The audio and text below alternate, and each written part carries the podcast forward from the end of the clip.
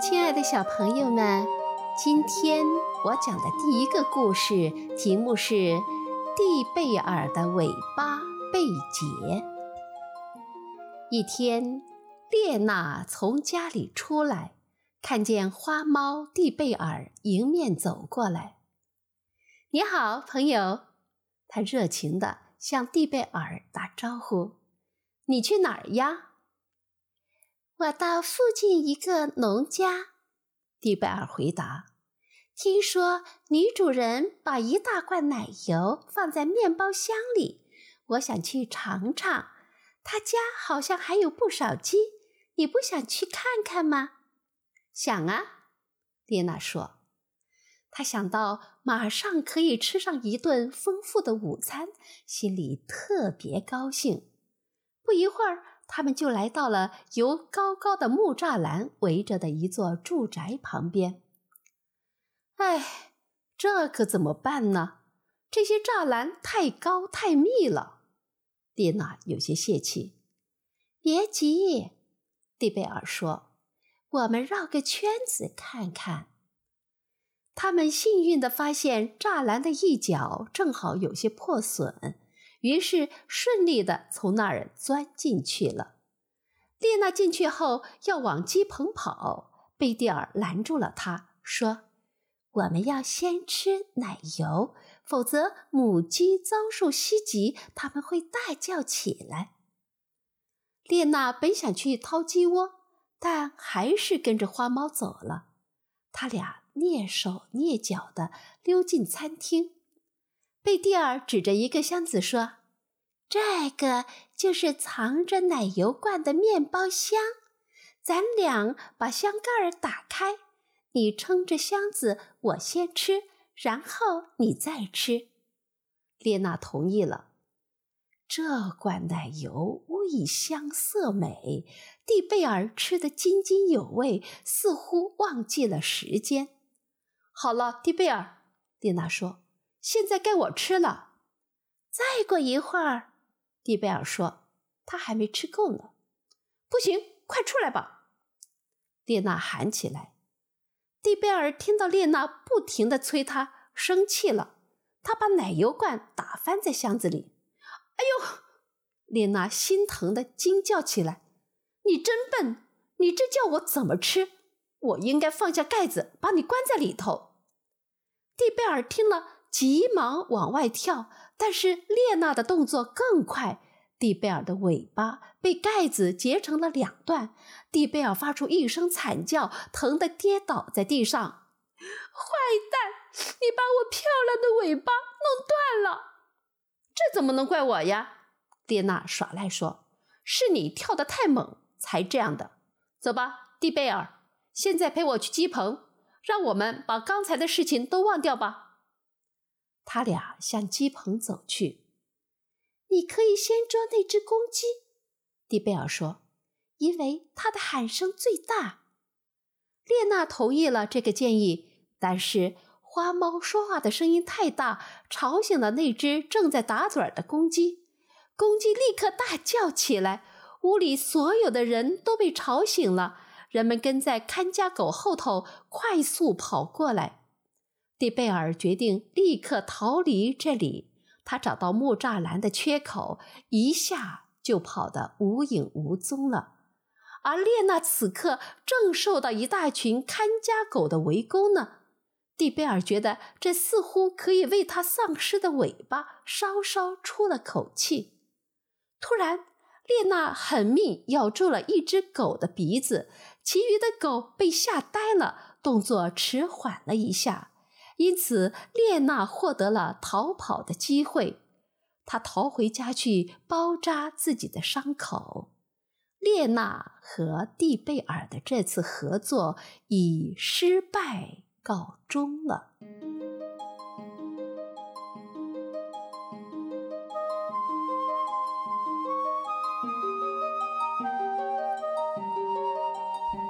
我要讲的第二个故事题目是“真假狐皮”。一天，列娜想去她的一个表兄家，她的表兄住在一位富裕的王爷的大庄园附近。那位王爷喜欢打猎，是个危险的邻居。可是他的庄园里有那么多的鸡鸭，列娜的表兄认为，即使有点危险，住在那里也还是值得的。列娜希望能够尝尝那群家禽，她这样想着，心里乐滋滋的。忽然，她听到附近响起一阵打猎的喧笑声。列娜意识到灾难即将来临，她不熟悉这里的地形，又没有思想准备。她仿佛听见了丧钟的声音。猎犬们发现了它，狂吠不止：“狐狸，狐狸！”猎人们的叫喊声响成一片。列娜迅速向前奔跑，然而大群猎人和猎犬还是追来了。很快，列娜就陷入了重重包围之中。那座通向城堡的吊桥成为她唯一的出路。于是，她像一阵风似的窜了过去。王爷很是得意，哈哈哈哈哈！他这是自投罗网，逃不掉了。可是，列娜跑进城堡后却不见了。猎手和猎犬到处搜寻，却始终找不到她的踪影。人们把庄园里里外外翻了一个遍，甚至把烤炉都检查到了，却始终没有发现这只机敏的狐狸。也许这狐狸是个鬼吧？那可不能让它留在这儿，一定要把它撵出去。几个不死心的人还在继续寻找，却依然一无所获。天刚亮，猎人们又开始打猎了。他们才出城堡，就发现列娜站在一棵大树旁边，仿佛正等着他们过来呢。他们像昨天一样绕来绕去，又把一大群猎狗和猎手引到城堡的吊桥边。接着，昨天的一幕又重演了。他像一个幽灵似的又失踪了，再也无法找到。一连三天，列娜都是这样戏弄他们。第四天。王爷因为有亲戚带着厚礼来拜访他，所以对列娜也就不大注意了。晚上，猎人们打猎回来时，又看到了列娜，于是他们又向他扑去。跟前几次一样，列娜又不见了。于是这件事成为大家议论的话题。晚饭时。桌上摆满了新鲜的野味儿，坐在安乐椅上的客人无意中抬头看到墙上的狐皮，说：“哦，天哪！你这挂着那么精美的十张狐皮，你想猎取的那一只也跟这些一样漂亮吗？”“嗯，十张？”王爷惊奇地问，因为他记得很清楚。不只有九张。忽然，门外传来了狗叫声。客人笑着说：“那是我的狗，它很忠实，它从来不离开我。王爷，您是否可以让它进来，让它躺在我的脚边呢？”佣人开门让狗进来了，但是它没有去主人的身边。而是朝墙上挂着的狐皮狂叫起来：“哎，怎么回事呢？”于是王爷走进墙壁，仔细查看。他惊讶地叫起来：“多么不可思议啊！你瞧，那只叫我们找的好苦的活狐狸，不就在这几张狐皮中间吗？它现在在那儿高高的吊着，装死呢！哈！”这回他逃不掉了。王爷说完，伸手去抓列娜，列娜狠狠地咬了他一口，然后趁大家因发现他而乱作一团的时候，又一次成功的逃跑了。当人们想到应该赶快收起吊桥时，他已经逃之夭夭了。列娜十分得意，自己成功的捉弄了整整一大批猎人。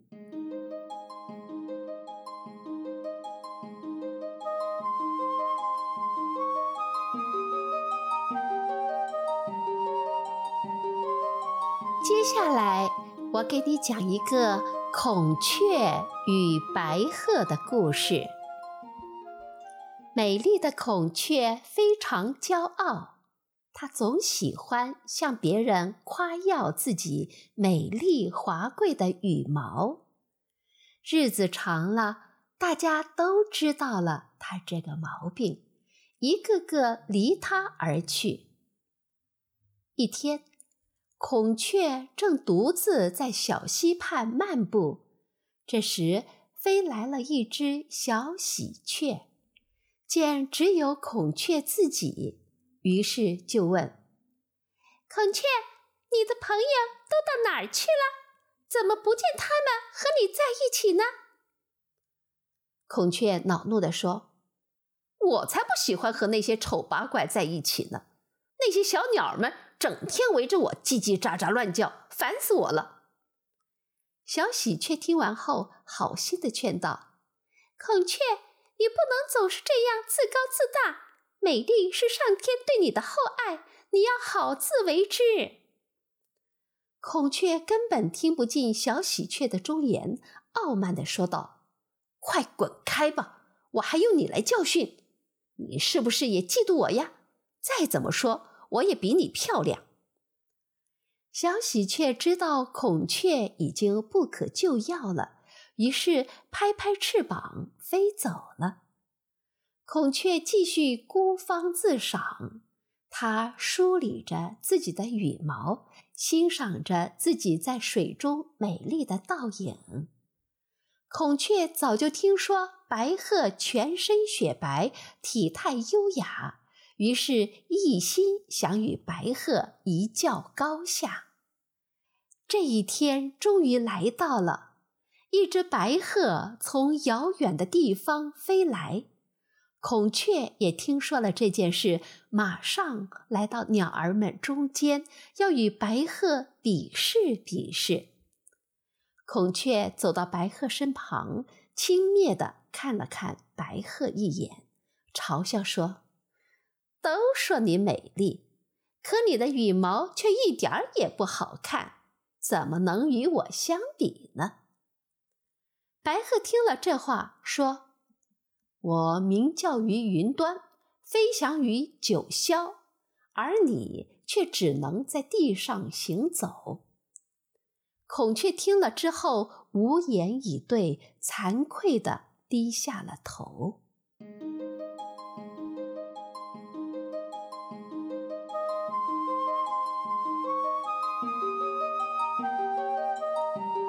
接下来的故事题目叫《圣母的孩子》。